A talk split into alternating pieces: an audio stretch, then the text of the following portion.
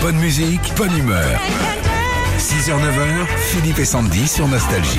Il y a un bouquin qui vient de sortir, il est signé Patrice Romain aux éditions du Cherche Midi, il s'appelle Mots d'excuses, les parents écrivent aux enseignants. Ah. Et il y a du lourd Philippe. Par exemple, la maman de Thomas qui explique pourquoi son fils était en retard. Veuillez excuser le retard de Thomas, mais hier, c'est mon mari qui l'a amené à l'école et il s'est perdu. Ah. Toujours la faute des gars. Exactement.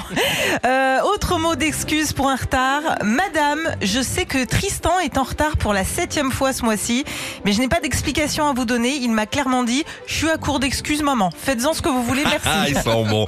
On continue par exemple pour euh, pour euh, un retard, mais pour ne pas acheter la photo de classe.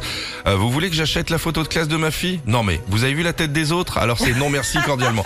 C'est pas possible que ce soit vrai. C'est pas possible. Autre mot d'excuse pour la fiche de renseignement sur les parents cette fois-ci. Madame, contrairement à ce que ma fille Camille vous a dit, je ne suis pas un tueur en série. C'est juste qu'elle a mal vécu le fait que je marche sur un escargot sur notre Ah. terrasse. Veuillez m'excuser si elle a pu vous faire peur. Et toujours extrait de ce bouquin de Patrice Romain qui s'appelle Mots d'excuses. Les parents écrivent aux enseignants et si vous êtes enseignant, vous les connaissez ces mots-là.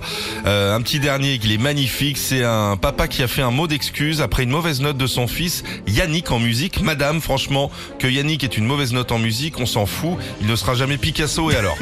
Retrouvez Philippe et Sandy, 6h, 9h sur Nostalgie.